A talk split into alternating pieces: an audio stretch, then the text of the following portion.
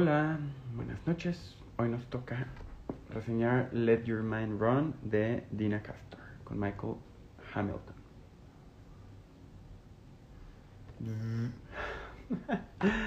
Eh, me da mucho gusto poder compartir con ustedes este, este libro. La verdad es, hay mucha carnita hoy. Me tiene muy contento.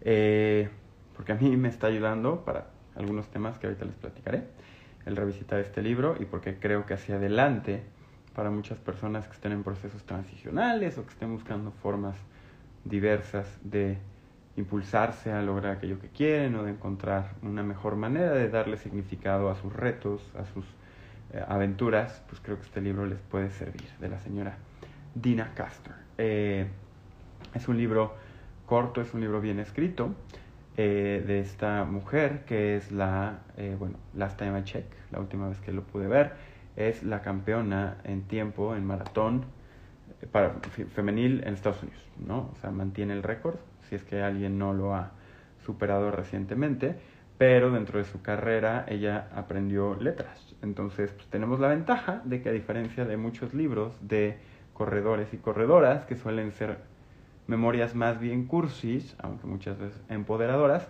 En el caso de la señora Castor, sabe escribir muy bien porque su major fue en letras, ¿no?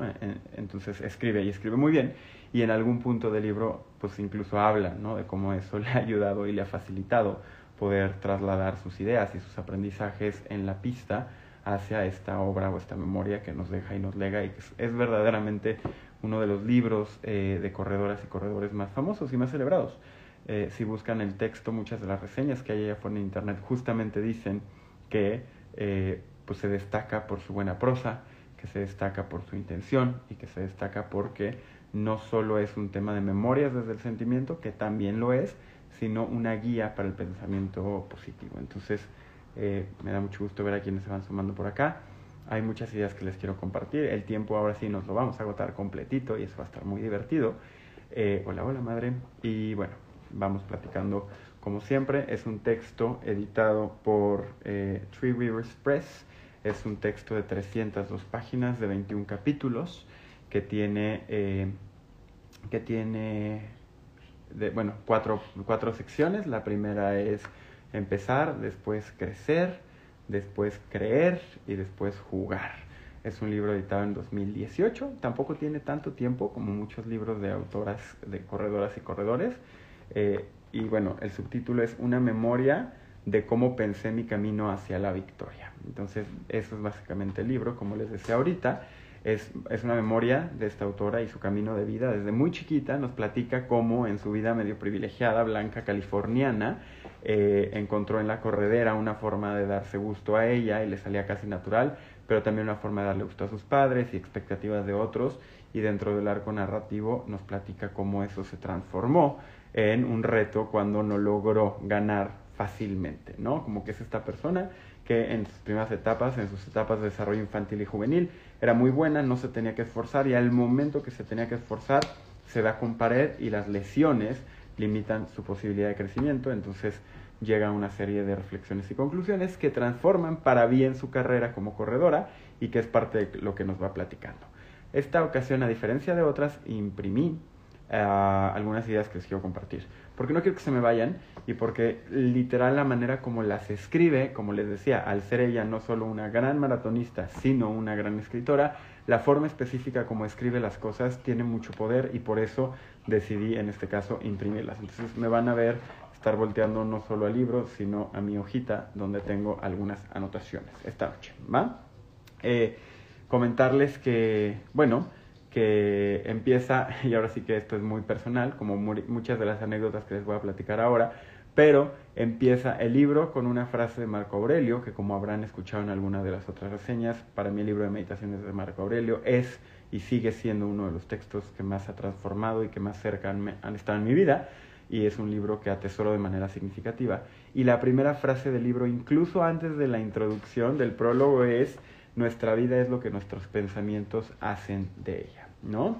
Me parece una frase muy interesante. ¿Por qué? Porque resume como para ella su arco de desarrollo como corredora profesional tiene que ver con su propia relación con su mente, con su mentalidad, con su actitud frente a la vida, con, con un proceso que es pensamiento no estrictamente racional en la lógica de premisa, premisa, conclusión, sino en términos de cómo nos apropiamos de nuestras emociones a partir de una actitud y cómo esta actitud tiene que ver con un proceso integrativo entre pensamiento y cuerpo, entre mente y espíritu. ¿no? Entonces, es, es un poco, ahora sí que desde la primera frase me agarró, ¿por qué? Porque pues, cita a este filósofo que me es tan significativo, y también, eh, pues, al final entender que este libro realmente eh, es un libro de filosofía, no es un libro de técnica de correr.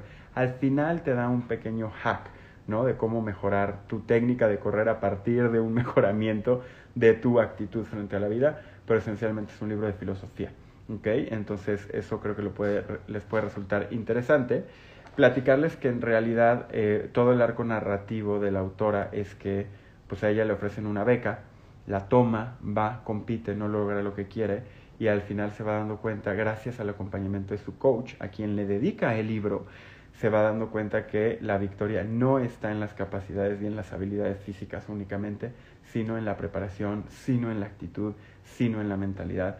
Y aunque suene a wishy-washy, a una mentalidad de lo, si lo quieres lo logras, ella logra aterrizar muy bien y con experiencias muy vivenciales de dolor, de sufrimiento, de contraste, logra realmente transmitir la idea del punto A al punto B, es decir, de su memoria a nosotras y nosotros como lectores. De hecho, en la dedicatoria que le hace al coach, dice, se lo dedico a mi coach porque me enseñó la importancia de enseñar lo aprendido a otras personas. Entonces, eso hace ella y en cierto sentido eso yo no debería enseñar, sino compartir es lo que me hace a mí eh, hacer estas reseñas los domingos. ¿no? Entonces, les voy a platicar como cada fin de semana para quién creo que es este libro, que me gustó, que no me gustó, y después de manera ordenada algunas de las ideas centrales, y voy a rematar con dos historias personales que vale la pena conectar, nada más porque ya me está entrando la nostalgia anticipada al cierre, al cierre de este ciclo de reseñas que hemos compartido durante este año, ¿va? Entonces, ¿para quién creo que va este libro? Creo que este libro realmente es para cualquier persona que esté iniciando un proceso de transformación, principalmente físico, ¿no? Si están empezando a hacer ejercicio, si tienen que dejar un vicio, si tienen que cambiar un hábito, si están sufriendo por el bicho del COVID o si lo tuvieron y no acaban de sentirse bien y les piden que hagan ciertos tratamientos. Cualquier persona que esté hoy en día en un diálogo interno con su cuerpo, es un libro que le viene muy bien. Es, si, no es solo alguien que quiere cambiar su vida, para eso hay muchos libros, ¿no? Y de hecho empezaría con otros, no con este pero alguien que esté reapropiándose de su relación corpórea, de su relación con sus capacidades físicas, es un libro que, que sin duda hay que leer. También creo que es para alguien que ya es entrenador, eh, ya entrena, ya es un, un atleta o una, o un atleta de alto rendimiento. Creo que la señora Castor, pues no solo es alguien que le gusta correr, o sea, tiene el récord de tiempo en maratón femenil de Estados Unidos, o sea, es alguien que, que pues es de alto rendimiento. De hecho, a la fecha, ella y su esposo son grandes figuras en el mundo del ultramaratonismo y del maratonismo en Estados Unidos, los señores, la señora y el señor Castor. Castor, con K, es su apellido de casada, no es su apellido de soltera. Entonces, por eso creo que para alguien que está realmente ya en un proceso de un entrenamiento de mayor impacto, puede ser un libro que le sea muy útil. Y ya, ¿no? Para otras personas que no tengan la idea de empezar a cambiar sus hábitos o que no estén ya en un proceso de entrenamiento, creo que es un libro que se pueden ahorrar por ahora pero sí es un libro que les invitaría a tener presente para momentos posteriores en su vida donde decían hacer algunos de estos ajustes. ¿Qué me gusta del libro? Me gustan tres cosas del libro. Me gusta que las historias y las anécdotas son pertinentes. Luego resulta que muchas personas que escriben sus memorias pues nomás te cuentan para cotorrear y tú ya ahí pues sácale el jugo a la anécdota, ¿no? He leído la biografía de You Name It, ¿no? De un chorro, desde Matthew McConaughey hasta Brian Cranston, hasta mujeres, Gloria Steinham, y en general, un reto, eh, ¿cómo se llamaba esta? Se me fue el nombre, bueno, pero, pero, Chespanis, la, se me fue, bueno, una chef que, que creó Chespanis. Esa biografía también es muy buena, luego podemos platicar, autobiografía. Pero esencialmente lo que les quiero decir, porque ya se me anda yendo la cabra, es que la mayoría solo son memorias desperdigadas, ordenadas de forma cronológica y le toca al lector o lectora sacar sus conclusiones. No en el libro de Dina. En el libro de Dina cada historia está seleccionada con cariño y con intencionalidad para Alice Waters. Se llama la chef. Perdón, pero es que si no me va a traumar por siempre jamás. Es un libro Eh, es muy bueno. Eh, pero bueno, volviendo al punto, es que Dina Castor escoge y encuentra las anécdotas que mejor reflejan la idea que te está tratando de transmitir en sus 21 capítulos dentro de sus cuatro apartados. Que me gusta mucho la quote, eh, la cita al inicio de cada capítulo es espectacular. El trabajo que se ve que le destinó a ella, o por lo menos su editora o editor, es brutal. De hecho, traigo aquí tres citas que les quiero leer verbatim, nada más para que vean la calidad del punto 2 de lo que me gustó de este libro. La primera ya se las dije, que es nuestra vida es lo que nuestros pensamientos hacen de ella, que es una frase de Marco Aurelio, el filósofo rey estoico, bueno, gobernante estoico, que es muy importante y podemos regresar al rato.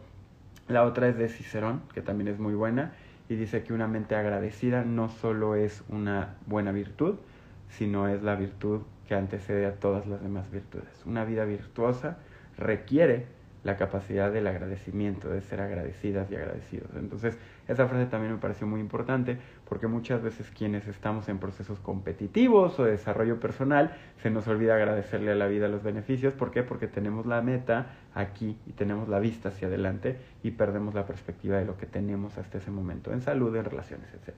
Entonces, esa frase me pareció muy buena. Y la tercera, que es de Khalil Gibran, ah, que es una frase que también, bueno, me ha acompañado por muchos años pero ella retoma y le agradezco, es el progreso no se trata de mejorar lo que hay, sino de avanzar hacia lo que debe de ser.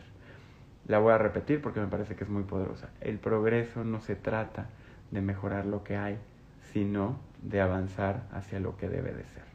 ¿Ok? Es sutil, pero importante la diferencia porque habla de una actitud frente a la vida y de un estado mental. No se trata de ir maquillando por aquí por acá, se trata de tener la, la, vista y la mente bien forjadas hacia donde queremos transformar nuestra vida, nuestros proyectos, nuestra sociedad. Entonces, pues lo segundo que más me gustó de este libro son sus quotes, sus frases. Y lo tercero que me gusta del libro de Dina es la transparencia y la honestidad con la que escribe este libro. Te acompaña, más bien te permite acompañarla en sus victorias, pero también sus derrotas son durísimas. Yo las primeras dos veces que cuenta cómo no lo logra, me entraba el vaido y el malestar de maldita sea porque no ganó, ¿no? Y creo que también eso es padre. Creo que muchos libros de este tipo, eh, pues no necesariamente son transparentes, ¿no? Son las memorias de estas personas que casi, casi es una escalera que llevaba irremediablemente al éxito, con una que otra derrota para que se vean humanos, pero en el caso de Dina le mete tanto cariño y tanta intencionalidad a las historias de éxito como a las historias de fracaso. Y yo creo que eso es bien valioso para un texto como el de Let Your Mind Run. Entonces, esas son las tres cosas que me gustaron. ¿Qué no me gusta del libro? Pues pocas cosas. Creo que algo que podría no gustarme del libro es que no le meto un poquito más de técnica. O sea, creo que al final del día este libro, pues intencionadamente está en intersección entre un tema de filosofía con un tema de performance y entrenamiento sí me habría gustado, eh, y ya después al ratito les platicaré por qué, pero me habría gustado ver un poquito más, ¿no?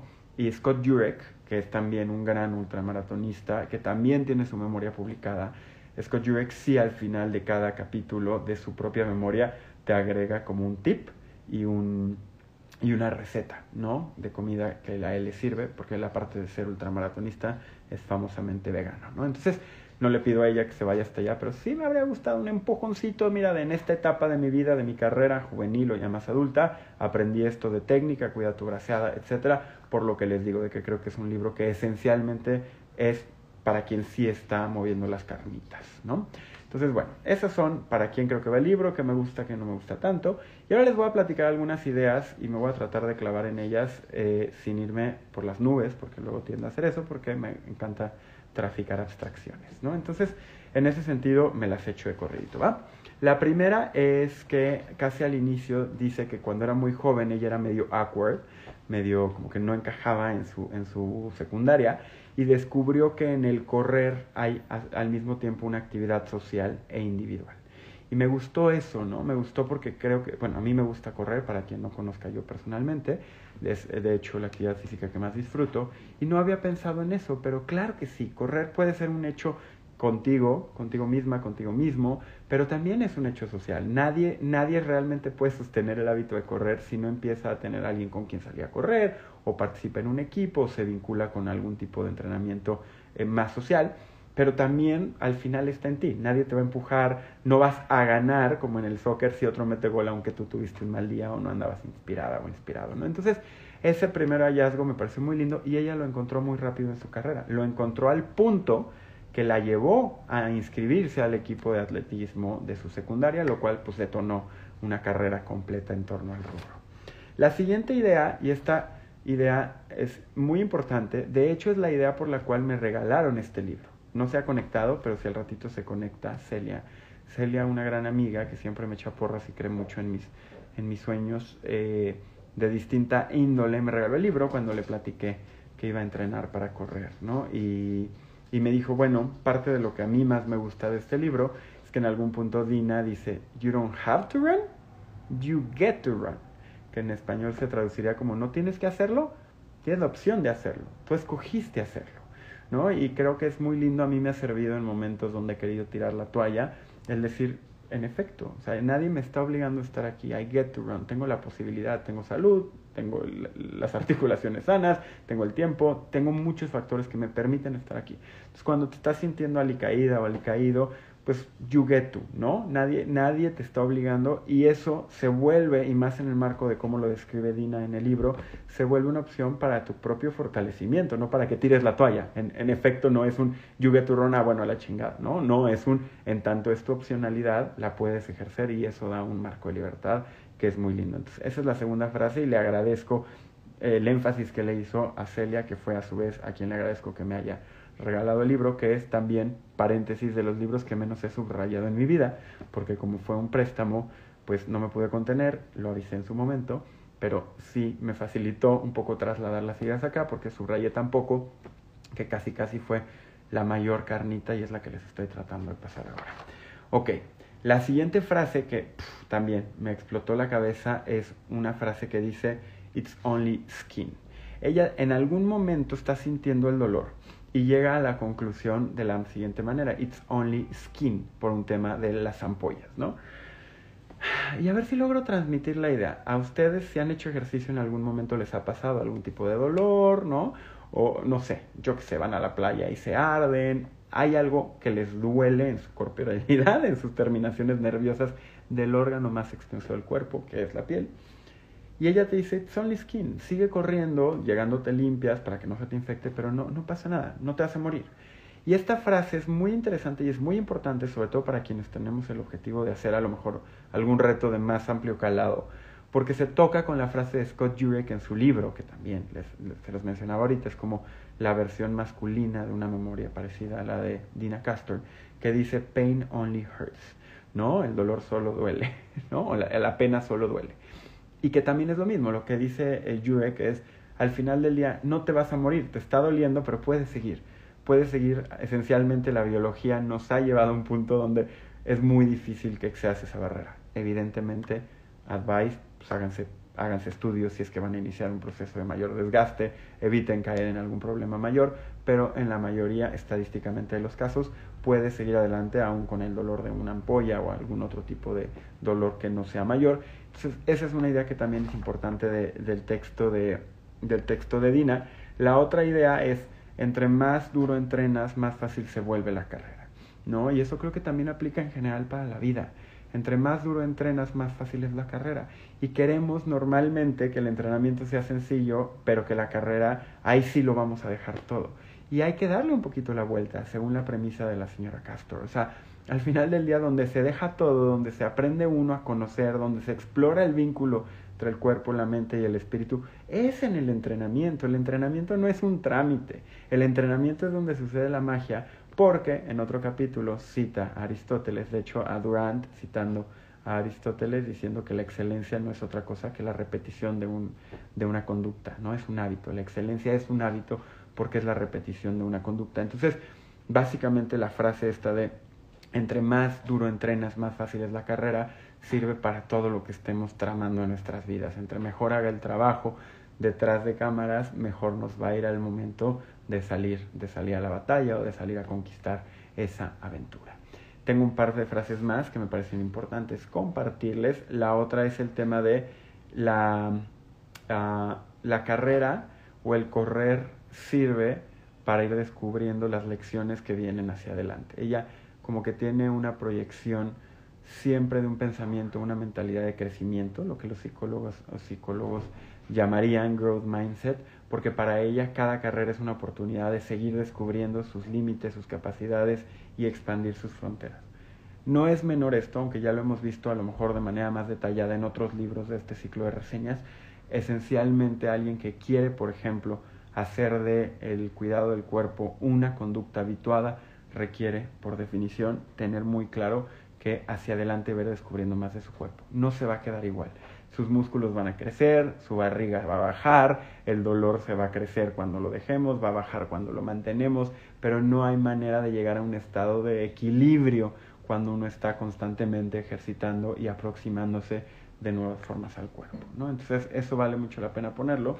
Y la cereza en el pastel fue la expresión, más bien la idea que retoma cuando estaba ya, ahora sí que a pocas semanas de competir en las Olimpiadas, la señora Dina Castor, y retoma un libro porque no mejoraba su técnica, ¿no? Le daba y le daba y le daba y seguía las indicaciones del coach y simple y sencillamente no lograba mejorar sus tiempos y ella quería ganar y romper los récords, ¿no? Es lo que se había propuesto.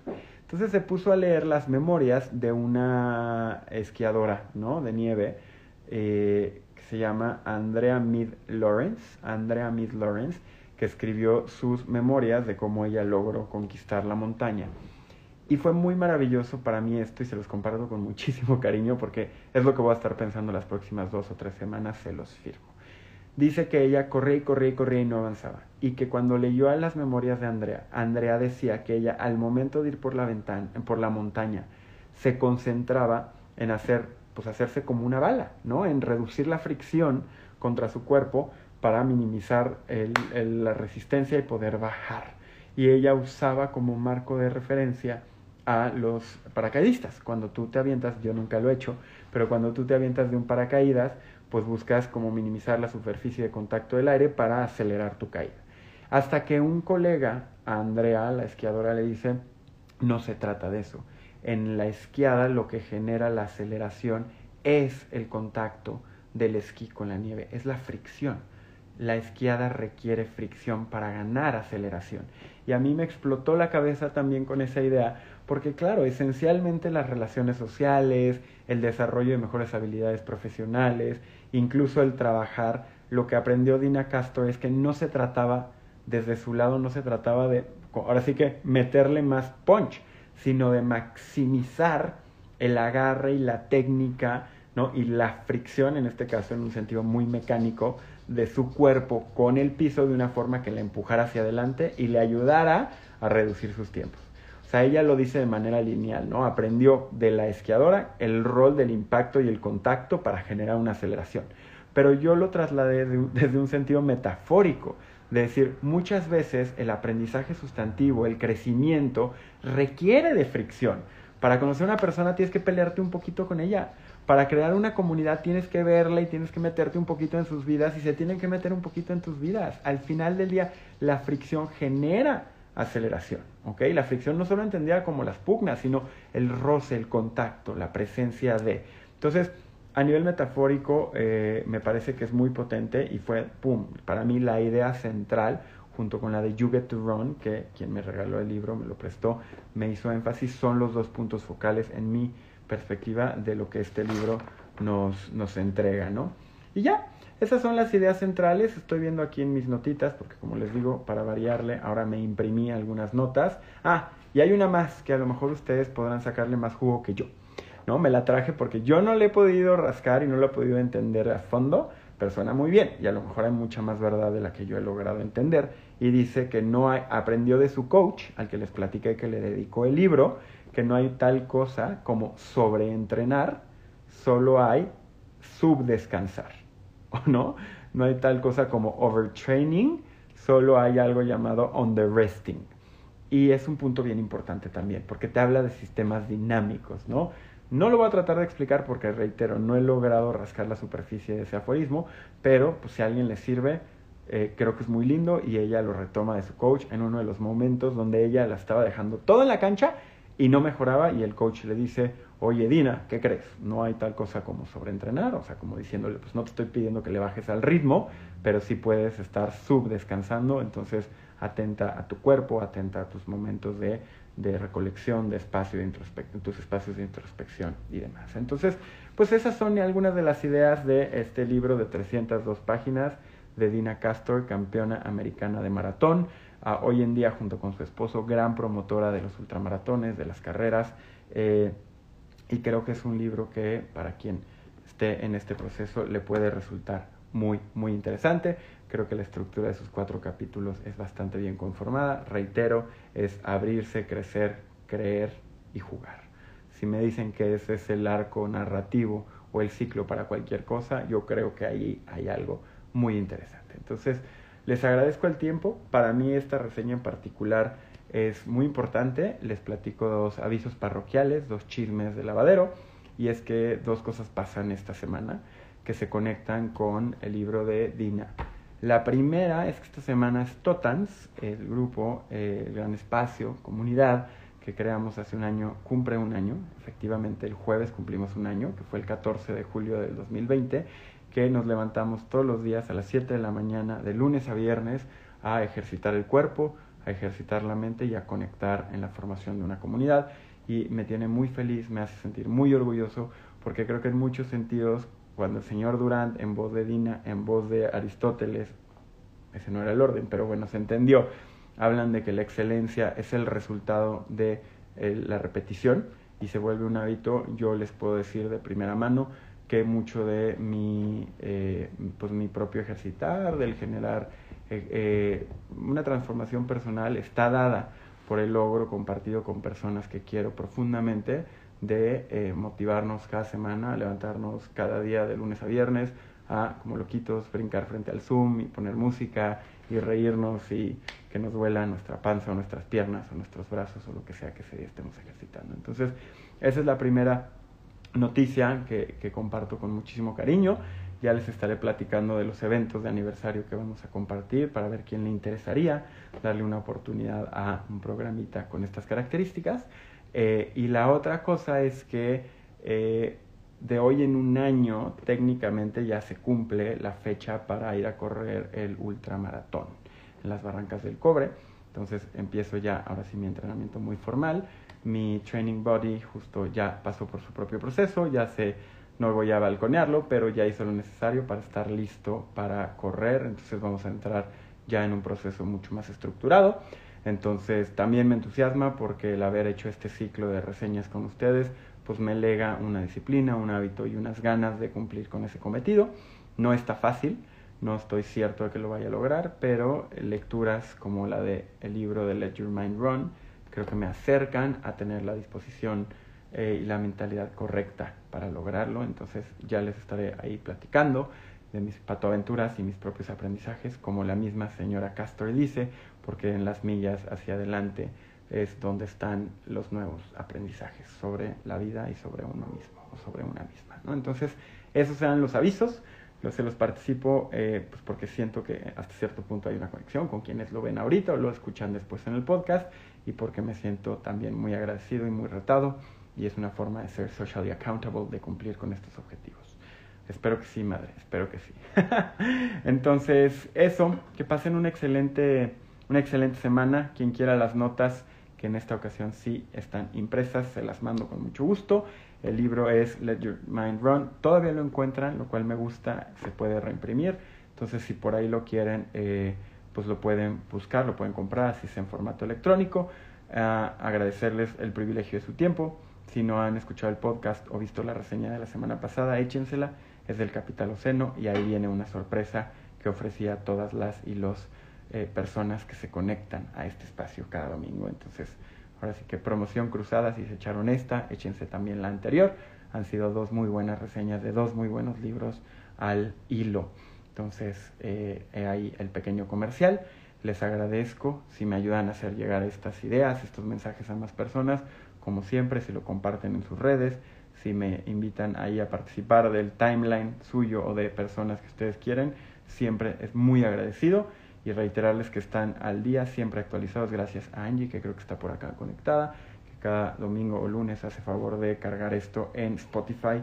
Ahí están todas las reseñas, lo encuentran como reseña semanal con arroba soy full season. Muchas, muchas gracias, querida, querida Yera. Si gustas, mi sobrina se prepara en un ultramaratón en Costa Rica. Ella ha subido el pico y el Iztaccíhuatl. Sí, porfa, sí gusto. Eh, justo ahorita es el momento correcto. Voy a empezar ahora con un entrenador que te manda por el Garmin tus trainings y demás, pero es de maratón, no de ultramaratón. Entonces, si, si me acercas con alguien que, que pueda llevarme hasta ese segundo nivel o que en su momento me pueda dar un panorama, será súper, súper bienvenido. Muchísimas gracias, Yara, te súper tomo la palabra. Eh, primo, igualmente muchos saludos. Gracias otra vez por el privilegio de su tiempo. Gracias por esa bella y generosa oferta, Yara querida. Y a todas y a todos, que sea una excelente semana. Échense a la señora Castor si está en sus intereses. Y si no, pues voten mañana, que tenemos tanda de libros feministas, de utópicas, que se compraron hoy. Y serán los que estarán a votación para la reseña, penúltima reseña del próximo domingo. Muchas gracias. Nos vemos. Bonito domingo, bonito lunes. Bye bye.